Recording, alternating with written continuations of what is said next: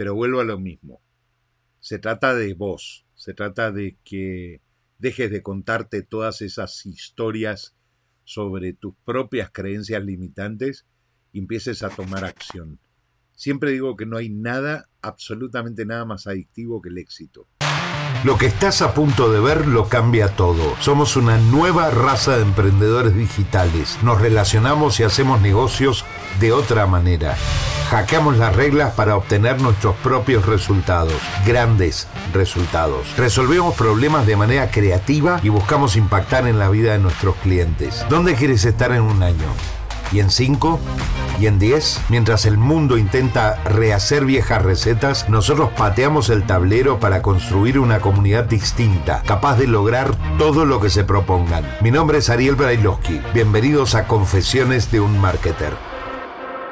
Acabo de terminar de leer por, por segunda vez el libro de, de Ryan Holiday, El ego es el enemigo. Y déjenme, déjenme leerles algo que me pareció alucinante, me pareció espectacular, desde la primera página. ¿eh? Hay una, una frase, una cita de Rainer María Rilke que dice, no creas que aquel que busca consolarte vive tranquilo en medio de palabras sencillas y serenas que a veces te hacen bien.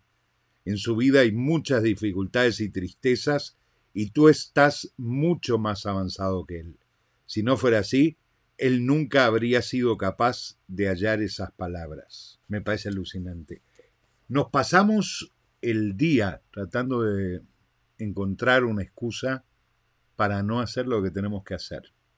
Hoy hablaba con, con un grupo de personas a la mañana y en menos de 20 minutos me dieron unas 30 razones por las cuales no, no terminaban de poner sus proyectos en línea, no terminaban de, eh, de ponerse en marcha, no terminaban de, de, ejecutar sus planes de negocio y los, los planes que tenían para, para este año. Y en la mayoría de los casos, eh, esas razones pueden ser importantes, o por lo menos parecer importantes. Pero hay un gran porcentaje que, que son solo excusas, donde de alguna manera estamos tratando de convencernos a nosotros mismos que lo que nos estamos contando, que, el, que, el, que eso que nos estamos diciendo es lo suficientemente válido como para no arrancar, como para no ponernos en marcha, como para no dar ese paso que tenemos que dar. Y a veces es puro ego, de eso se trata el, libro de Ryan Holiday.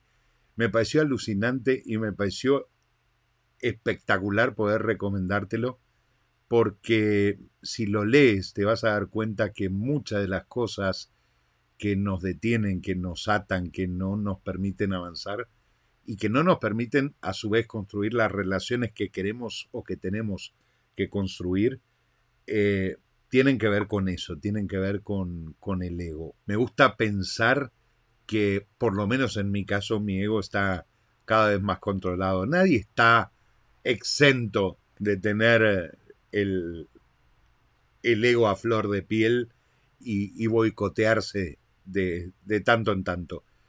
Pero si prestamos atención, si empezamos a, a actuar de manera consciente, si, si estamos atentos a las conversaciones que tenemos con nosotros mismos, gran parte de eso lo podemos resolver. El punto es, si esto que te estoy diciendo resuena, un buen ejercicio sería anotar en un lápiz y un papel qué cosas te están deteniendo, qué cosas crees que te faltan o que te hace falta para, para ponerte en marcha para diseñar ese negocio que nunca pusiste en marcha, para, para concretar esa idea que no avanza, para construir esa relación que querés construir o mejorar y, no terminás de, ponerlo en práctica. Acordate, El ego es el enemigo de Ryan Holiday.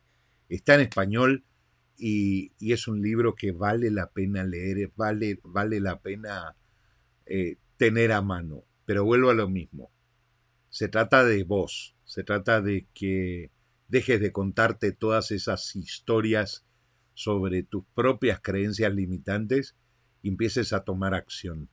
Siempre digo que no hay nada, absolutamente nada más adictivo que el éxito. Cuando tenemos éxito una vez, queremos tenerlo otra vez y otra vez y otra vez y, se vuelve tremendamente adictivo. Y esa adicción al éxito hace que empecemos a funcionar de otra manera, completamente distinta, completamente distinta. Empezamos a funcionar de, de, de forma que ese éxito pueda repetirse. Y entonces nos rodeamos de la gente correcta, nos llegan los libros correctos, empezamos a participar de los grupos correctos y todo se empieza a ordenar, todo empieza a encajar y a, y a tener una respuesta.